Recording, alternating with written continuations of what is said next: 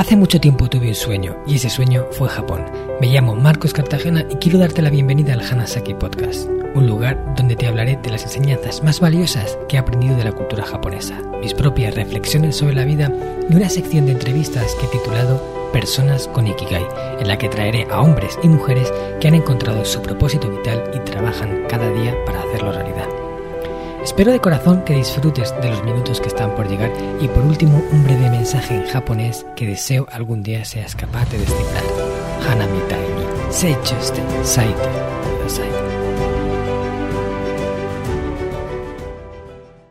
Hola a todos mis queridos oyentes del Hanasaki Podcast Creciendo con Japón. Kankyo yoku suru tame ni hoho o shiritai to?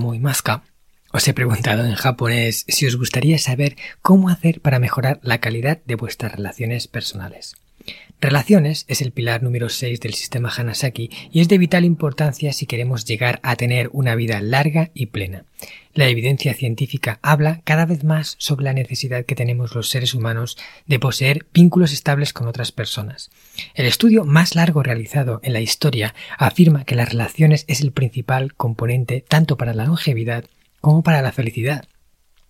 Esta es una de las conclusiones que se extraen del Harvard Study of Adult Development realizado por el equipo de Robert Waldinger, director del estudio, psiquiatra del Hospital General de Massachusetts y profesor de psiquiatría en la Escuela de Medicina de Harvard.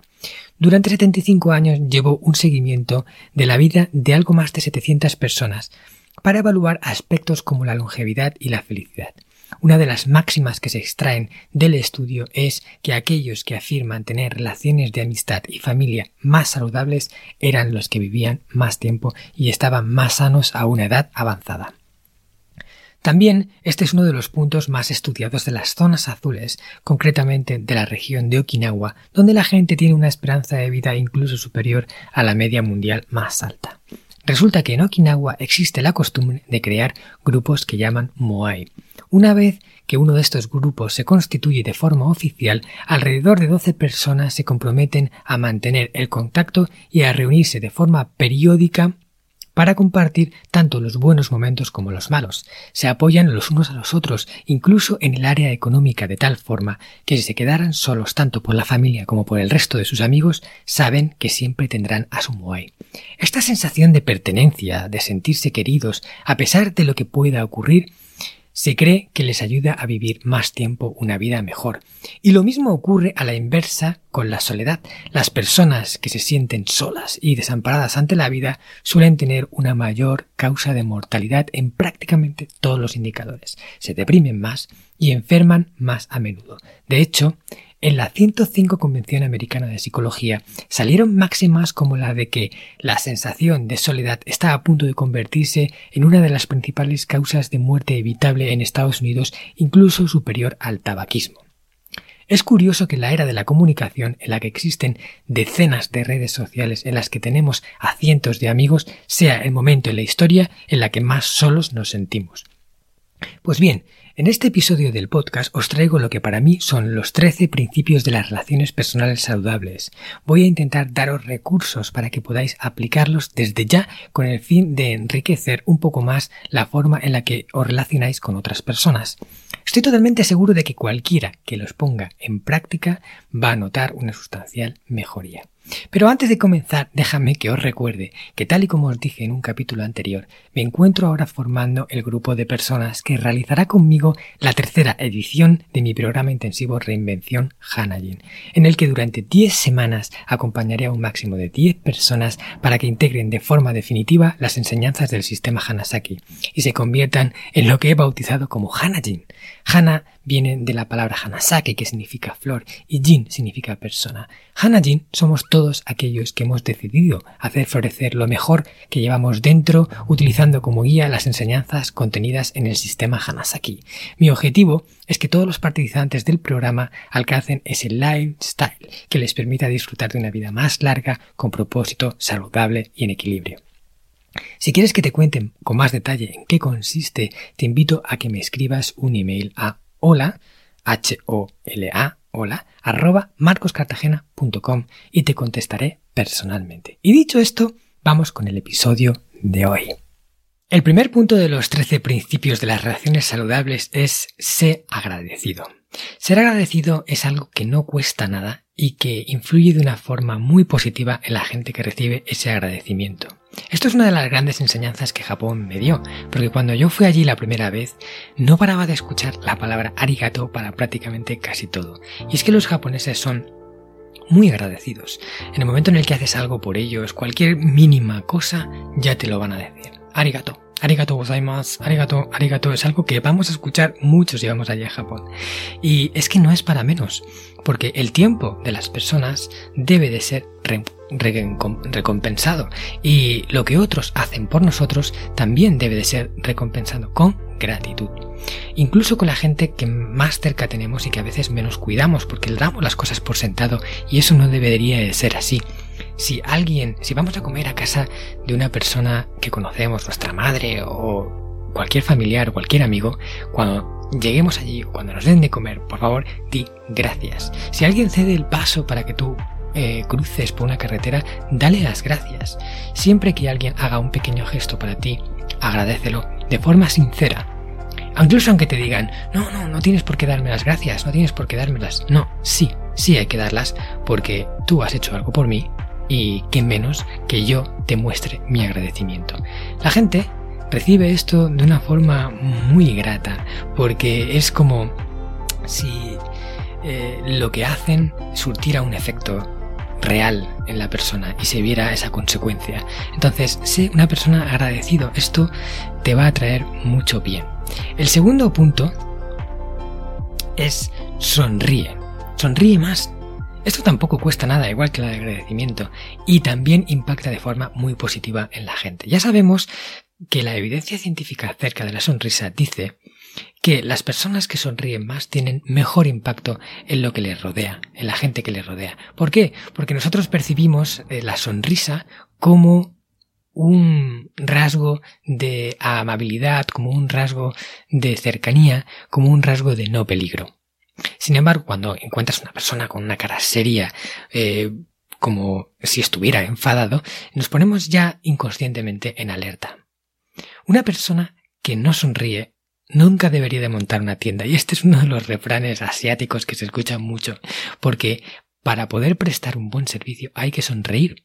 Y esto es algo también de lo que los, los, viajeros que llevamos, por ejemplo, en nuestros viajes de Descubriendo Japón, cuando van a Japón por primera vez, más se sorprenden cómo te sonríen siempre los japoneses, eh, principalmente en la atención al cliente, en los, comercios, en los servicios, siempre te están mostrando una sonrisa. Recuerdo una vez que en un restaurante, sin querer, eh, tiré un vaso y se rompió al suelo. Cuando vino el camarero a limpiarlo, eh, me miró con una sonrisa, me dijo que no pasaba nada, quitándome toda, toda, descargándome toda la culpa y con esa amabilidad lo recogió todo. Incluso parecía que casi que me daba las gracias por haber tirado el vaso, cosa que no es así, pero ese, ese, esa cara tan, tan friendly, esa cara tan amable que me ponía, me hacía sentirme más cómodo como si nada fuera a ocurrir. Así es como un poco deberíamos de tener, no, no ir sonriendo forzadamente por ahí, pero eh, la sonrisa puede crear un impacto súper positivo en la gente que tenemos enfrente. Y además, si hacéis memoria, seguro que lo vais a entender, lo vais a comprender, porque todos tenemos ese amigo o amiga que sonríe mucho, con el que ya, ya solo de verle da, da gusto estar. Pues nosotros deberíamos acercarnos un poquito más a eso, ser más friendly, tener esa sonrisa más a flor de piel, para que la gente vea el mejor lado que hay de nosotros. Y además, si sonreímos, eh, digamos, de alguna forma vamos a estimular esa sensación de alegría que se va a provocar en base a nuestra fisiología. Y es que eso ya también lo sabemos hoy en día. Si somos personas que estamos con la cara sonriente, intentando estar contentos, eso eh, involuntariamente se va a trasladar de alguna forma en nuestro estado de ánimo, con lo cual nos va a ayudar a estar más acorde con eso. No lo olvides, sonríe más. Esto va a traer muchos beneficios a tu vida. El punto 3 es Preocúpate por la gente que quieres. Esto, por ejemplo, es algo que en los grupos Moai se ve mucho. Ellos cuidan de las otras personas y, y las personas que forman parte se sienten cuidados por el resto. Cuando tú tienes a alguien que sabes que está ahí para cuando eh, lo necesites, que se preocupa por ti, que te llama cuando estás mal para ver cómo estás, eso crea un impacto súper positivo en la gente. Hace que la unión de la amistad o la relación de familia sea todavía más fuerte. Y a veces también es algo que damos por sentado, damos por sentado que eh, si nos necesita vamos a estar allí. Él lo sabe o ella lo sabe, ¿verdad? Pero en ocasiones vale la pena demostrarlo, vale la pena tender la mano y decir, aquí estoy para ti, te hace falta ayuda, me necesitas, que sepas que cuando me necesites me tendrás. Y eso se va a recibir con con mucha gratitud también y, las personas se van a acercar más a nosotros si se sienten que eh, nos preocupamos por ellas. El punto cuatro es sé tolerante. Sé tolerante. Sé una persona que respeta eh, la opinión de los demás, que respeta lo que los otros piensan, que respeta lo que los otros deciden y que no se mete en la vida de la gente, incluso con esa buena intención de arreglarles la vida, porque pensamos que nuestra decisión o lo que nosotros decimos es lo que realmente necesitan y no lo que están haciendo. Y a veces no lo sabemos. A veces incluso hay que dejar que otra persona se estrelle para que se dé cuenta de algo. Y lo único que permite que alguien se estrelle es la tolerancia. Una sociedad tolerante entre la gente es una sociedad en la que da gusto vivir y tenemos que empezar por nosotros mismos y nuestras relaciones. ¿Qué es lo que no toleras de otros? ¿Qué es lo que te empeñas en cambiar de otros? Pues ahí es donde empezamos a trabajar. Que la gente que está a nuestro alrededor sepa que, oye, esta es tu decisión, este es el camino que tú has decidido correr. Y si es algo que no va a dañar a otras personas, que no va a hacer daño a otros, que no es moralmente incorrecto, ¿Qué, eh, razón tengo yo para decirte que te estás equivocando? Yo te puedo dar mi punto de vista, sobre todo si tú me lo preguntas, no meterme en tu vida así porque sí. Entonces, si la gente que hay a nuestro alrededor siente que nosotros toleramos sus decisiones y sus acciones, entonces se van a sentir cómodas, no atacadas, y eso va a hacer que nuestra relación con ellas sea todavía más saludable. Esto en Japón no cabe la menor duda de decirlo, ¿no? ahí el respeto, la tolerancia es algo que se percibe casi en el aire. No todo el mundo, por supuesto, pero eh, sí en una gran medida. El punto 5 es deja hablar y presta atención. ¿Esto qué importante es? En una conversación tiene que hablar uno y el otro. Es un toma y da. No es un yo doy, yo doy, yo doy y tú recibes, recibes, recibes. Y hay veces que es así. Todos conocemos a esa persona que está en nuestra vida seguramente, que no para de hablar, que no se calla ni debajo de las piedras, que cuando nosotros vamos a decir algo interviene, nos interrumpe, empieza a contar su historia y otra vez realiza el monólogo. Y cuando queremos volver a intervenir, enseguida vuelve a cortarnos para seguir con su monólogo. ¿Y, qué consigue esta persona? ¿Qué consigue? Pues que no queramos hablar con ella. ¿Por qué? Porque para escuchar un monólogo me pongo un vídeo de YouTube o me escucho una, charla TED o lo que sea, incluso aunque sea alguien con mucho conocimiento del que podemos aprender un montón. Yo soy de los que prefiere intentar escuchar más que contar, porque cuando yo cuento eh, estoy entregando y cuando yo escucho estoy recibiendo. Entonces si la otra persona tiene ganas de hablar, yo le dejo hablar para que eh, pueda enriquecerme yo más, ¿no? Pero aún así esto tiene un límite. Tampoco puede ser un monólogo. Entonces, ¿te has replanteado alguna vez si tú eres de estas personas que acapara las conversaciones? Yo os voy a decir un truco que utilizo muy a menudo. A mí me pasa que, bueno, yo tengo muchas cosas que contar y, a veces que cuando estoy en una conversación la gente incluso me pregunta, termino de responder algo, quiero darle paso y me vuelve a preguntar otra cosa y sigo hablando y al final me estoy dando cuenta de que solo hablo yo. Si percibo que esto está pasando, entonces, sea como sea, corto esto, esta dinámica y incito a la otra persona, aunque le cueste un poco más, a entrar en la conversación y a contar algo y a iniciar esa participación. Porque si no lo hago yo de forma intencional, yo sé que eh, la conversación al final, la sensación que va a quedar es que yo he soltado mi speech y que la otra persona me ha escuchado. Y yo no quiero que esto quede así.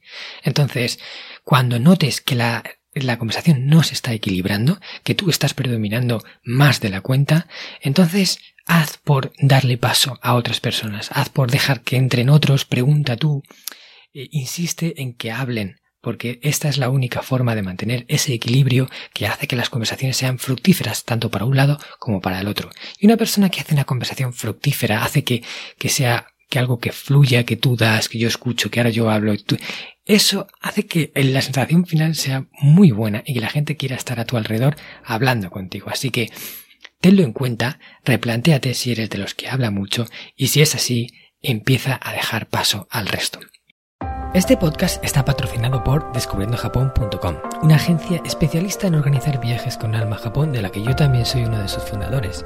Hemos nacido para dar servicio a todos aquellos que quieran descubrir el país de una forma diferente, con la que poder conectar con su esencia y volver de allí con la sensación de haberlo conocido de verdad viajes con grupos de tamaño reducido, visitas a lugares fuera de las clásicas rutas turísticas y acompañado por uno de los guías del equipo de Descubriendo Japón, un amante de la cultura japonesa que habla el idioma y que te lo mostrará más como un amigo que como un guía a la vieja usanza. Yo soy uno de ellos. ¿A qué esperas para hacer realidad tu sueño? Visítanos en descubriendojapón.com. El punto 6 es Evita alardear de tus logros. Esto suena también muy evidente, pero ¿cuántas veces escuchamos a personas que estamos hablando y, de repente sacan algo que no viene a cuento, que lo único que está haciendo es resaltar algo bueno que ha hecho? Y oye, yo no digo que no contemos nuestros éxitos, que no contemos las cosas buenas, pero siempre que vengan a cuento, o sea, no forcemos la situación, por favor, porque esto no queda bien. Esto a la gente no le gusta, porque parece como que eh, te estás dando flores y flores y flores y, bueno, eh, al final, eh, ¿qué sabor te queda cuando estás con una persona así? Pues agridulce, seguro, agridulce. A nadie le gusta escuchar los logros de alguien constantemente, como yo, yo, yo y yo.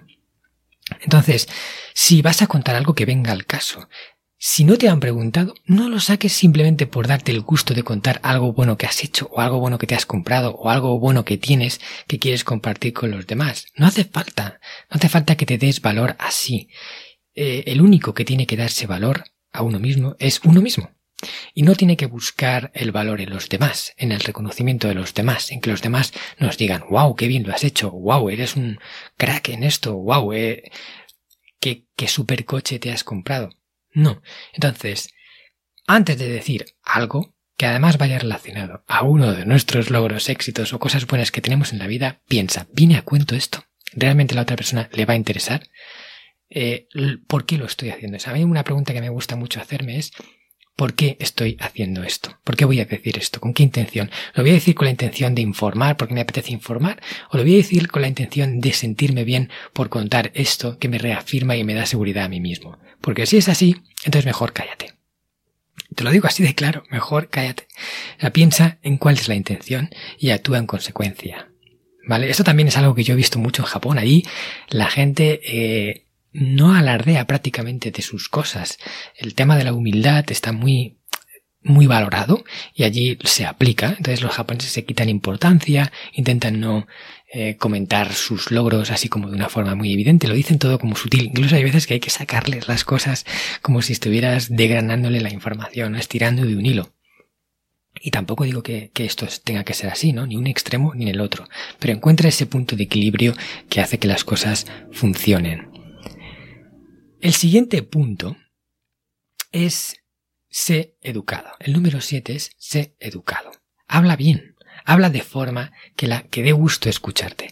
No utilices una forma de hablar agresiva, no utilices una forma de hablar dura, con tacos, con, con palabras fuertes que, que hagan que los oyentes o sea, yo por ejemplo cuando estoy hablando eh, con alguien y, es una persona de estas que no para de decir tacos uno detrás de otro, que a lo mejor los dice incluso de forma amigable, pero son palabras fuertes, que nos suenan fuertes y que no dejan de dañar un poco a nuestros oídos.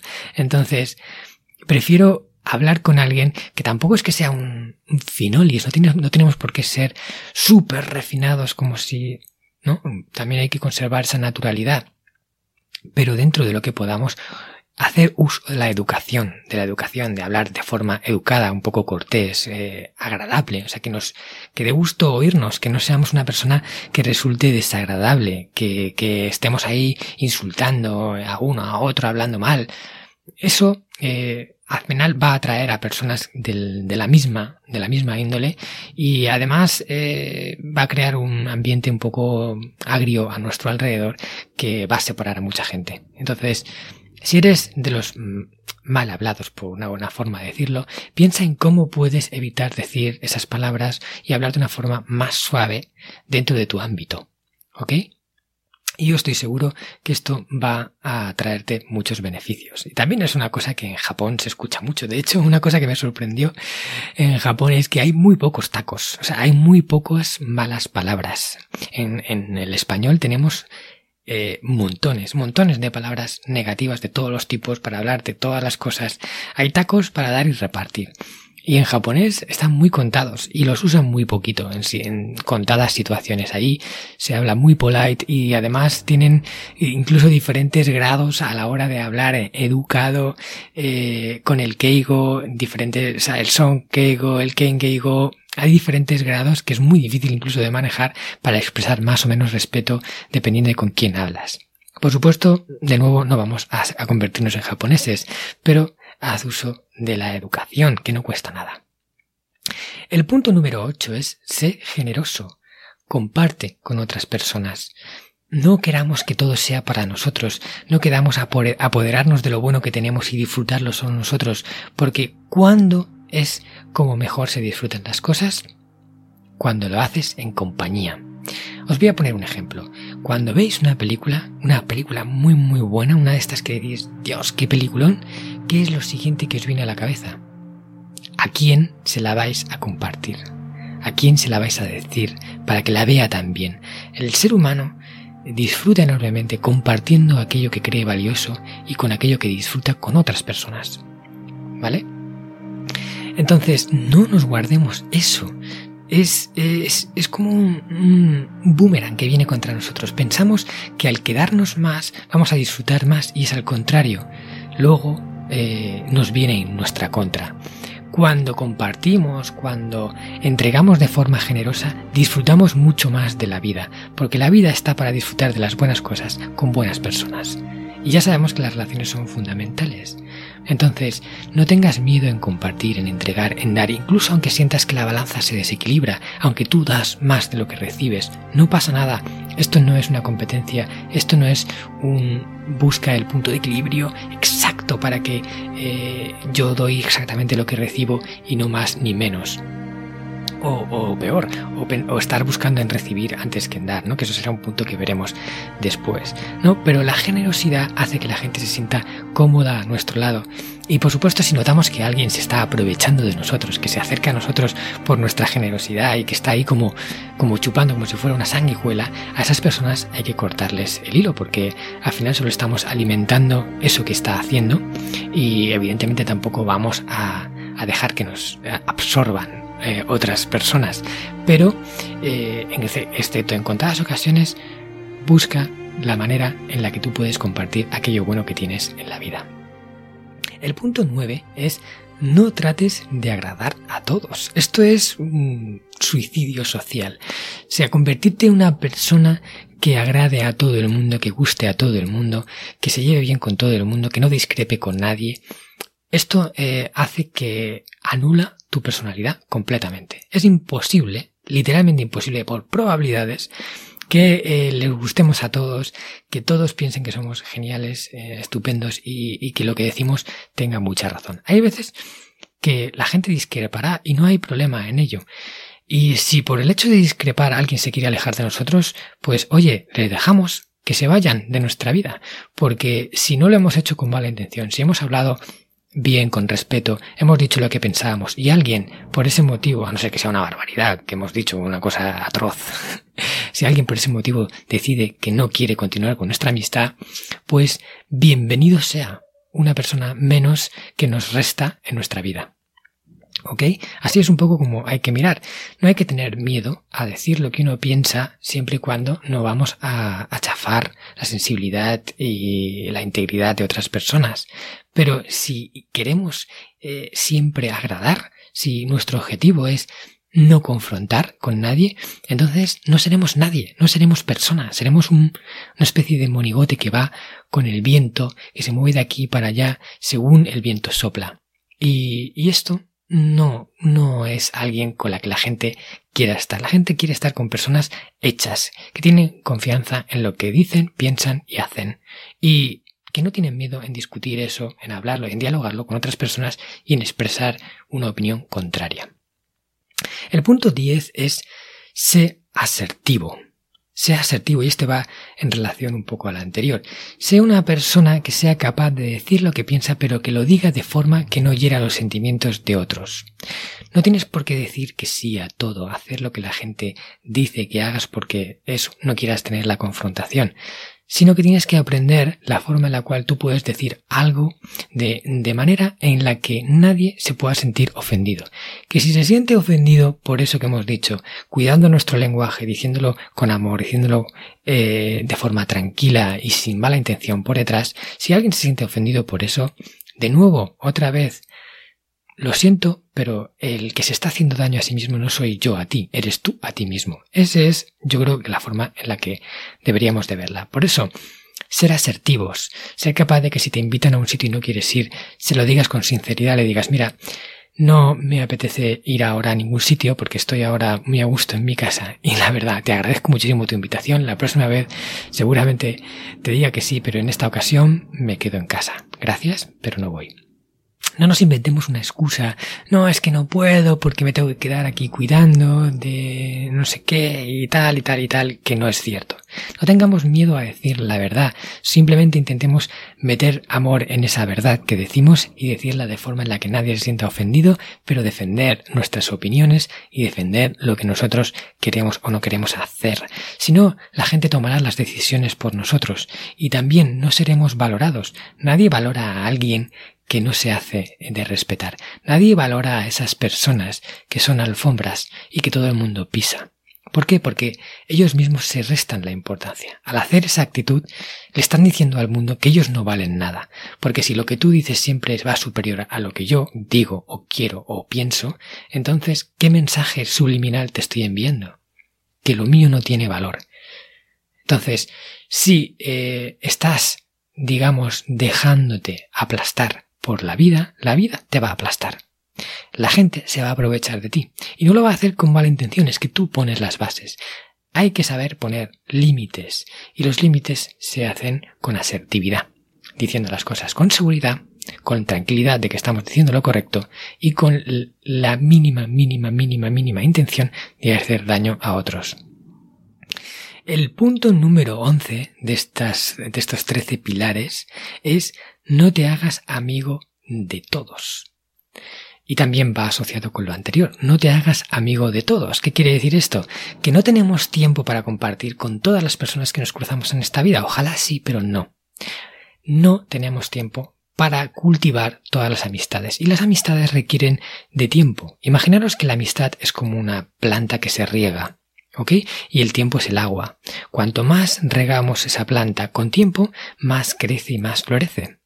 Pero eh, si queremos que una planta mínimamente saque una flor o saque eh, alguna hoja y no sean simplemente tallos a medio crecer, hay que invertir una mínima cantidad de tiempo. Por eso hay que elegir bien nuestras amistades.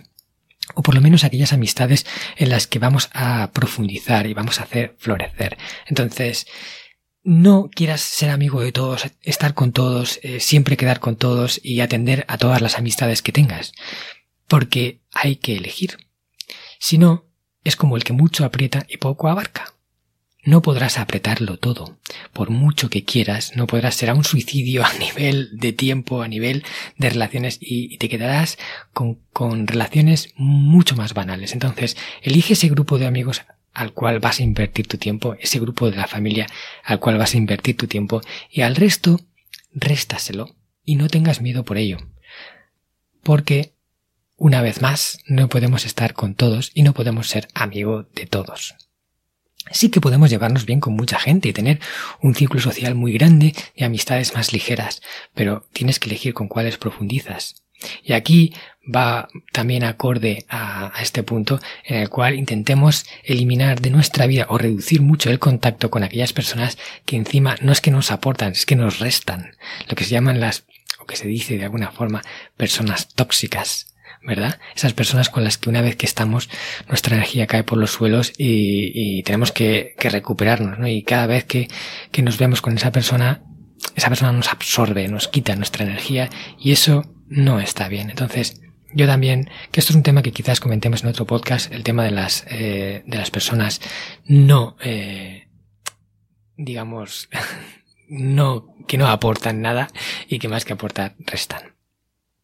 El siguiente punto es haz uso del elogio sincero.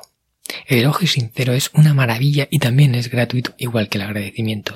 Pero ojo, hay un, hay un punto importante y es que tiene que ser genuino, que tiene que ser sincero. Elogiar de forma sincera quiere decir que le digamos a las personas las cosas que hacen bien y se lo digamos con naturalidad para que lo sepan. Porque a veces que no decimos, o sea, alguien es, es buenísimo haciendo algo y nadie se lo dice, nadie le da ese reconocimiento. Ya se sabe, ¿vale? Que los empleados la gente que trabaja en las empresas valora más a nivel motivacional los reconocimientos por parte de sus superiores que los incrementos de sueldo. Aunque todos queremos recibir un incremento de sueldo, ¿no? A todos nos gusta cobrar un poquito más al mes. Sin embargo, la necesidad de sentirnos útiles, de saber que formamos parte de algo y que estamos aportando y que nuestro trabajo está eh, realmente surtiendo un efecto positivo, es, es, casi tan importante o más que el dinero. Por eso, eh, hay veces que simplemente elogiando a una persona, diciéndole lo que ha hecho bien, conseguimos más que dándole una gratificación, como dinero o un premio, etc.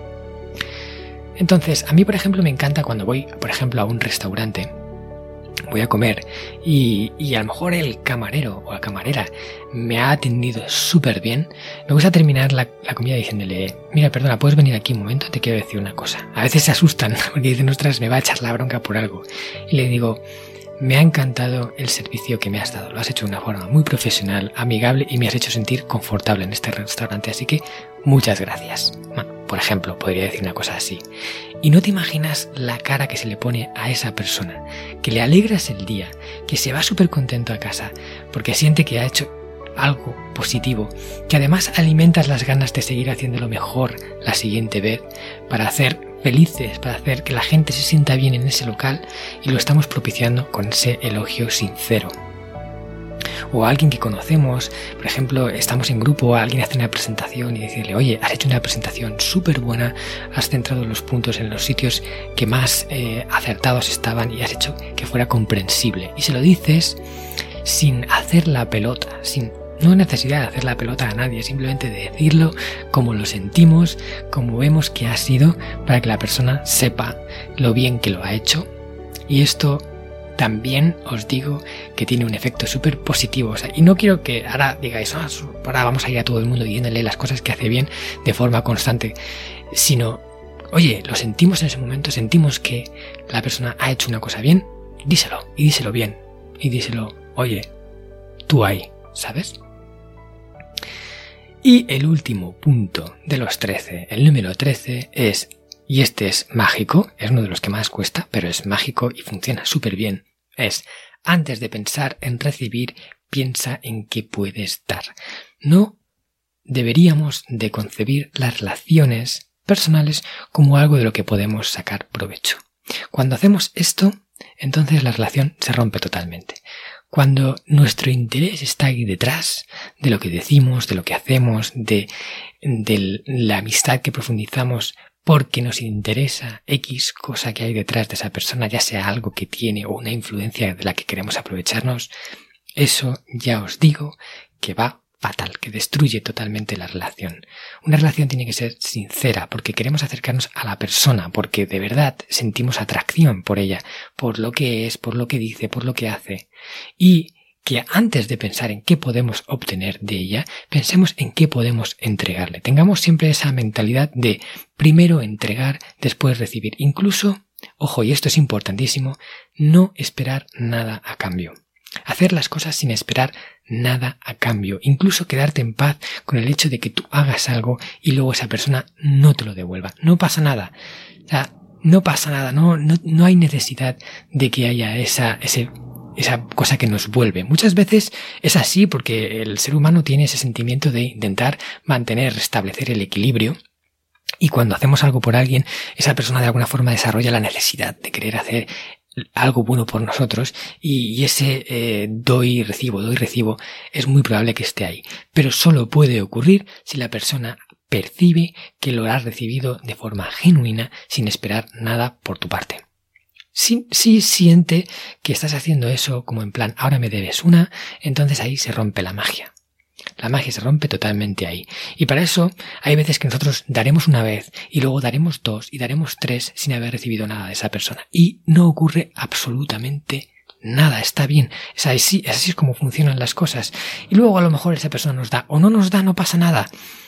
Si luego vemos es que nosotros damos, damos y esa persona está ahí pues chupándonos la vida, como hemos hablado anteriormente, pues a lo mejor decidimos que esa persona no queremos tenerla en nuestra vida. ¿Ok? Pero no estábamos haciendo las cosas por recibir algo a cambio. Bueno, espero que estos 13 principios te hayan sido de utilidad. Yo, de verdad, eh, desde que los aplico, mis relaciones funcionan mucho mejor. Y eso es un poco lo que me gustaría regalarte hoy. Trece cosas que tú puedas poner en práctica, que seguramente ya haces, pero puedes potenciar. Ojo, a lo mejor ya eres agradecido, pero podrías ser más. O a lo mejor ya eres una persona que mantiene el equilibrio en las conversaciones, pero puedes ser más. O a lo mejor es alguien que, que de forma natural piensa en dar antes que en recibir, pero lo puedes hacer más. ¿Ok? Entonces, no es solo que esto lo tengo y lo, o no lo tengo y lo empiezo a hacer, sino que de lo que te he dicho incluso podrías potenciar para obtener mejores resultados.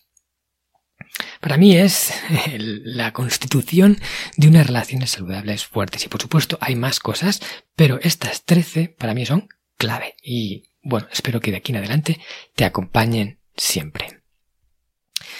Así que yo solo quiero decirte ya, terminando, es que si este episodio te ha gustado, si lo que te he contado te ha resonado, crees que puede aportar valor, si lo compartas a una persona, elijas una a la que le vas a compartir este episodio, esa persona que sabes que ya de forma natural se le dan súper bien las relaciones sociales, que tiene un talento para la gente, y, que este episodio le va a resonar, que le va a potenciar todavía más lo que ya hace y que le va a convertir en alguien todavía mucho mejor a nivel de sus relaciones personales.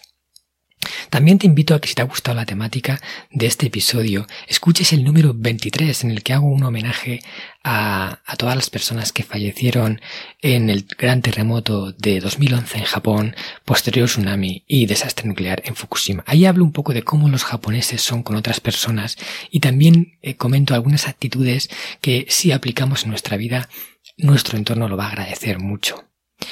Y por último, recuerda que en este blog, o sea, en eh, este episodio se publicará en mi blog y todas las notas del episodio, los enlaces relacionados los pondré ahí en marcoscartagena.com barra blog. Y en el blog tendrás eh, una entrada por cada episodio y en esa entrada tendrás las notas correspondientes a ese episodio que siempre cuelgo. Ahora ya sí, me despido, Minasan, Mata Kondo y Genki Niste Kudasai. diré al final. Bueno, hasta luego. ¿Qué tal? ¿Te ha gustado el contenido de hoy? Si es así, te estaría súper agradecido si pudieras ponerme una reseña positiva en Apple Podcasts, Evox o la plataforma que utilices de forma habitual. Esto me va a ayudar a hacer llegar a más personas un contenido que realmente creo que es valioso. También te recuerdo que todos los oyentes del podcast tenéis la posibilidad de descargar de forma gratuita el primer capítulo del libro, del cual soy autor, El Sistema Hanasaki, los nueve pilares de Japón para una vida centenaria con sentido, y además un pequeño ebook complementario que he escrito y titulado Los 27 superalimentos de la dieta japonesa, donde hablo de aquellos alimentos que según se cree ayuda a los japoneses más longevos a vivir hasta los 100 años. Puedes descargar estos dos obsequios en marcoscartagena.com barra regalo. Nos vemos en el próximo podcast y como dirían en japonés, mata kondo, soremade o genki.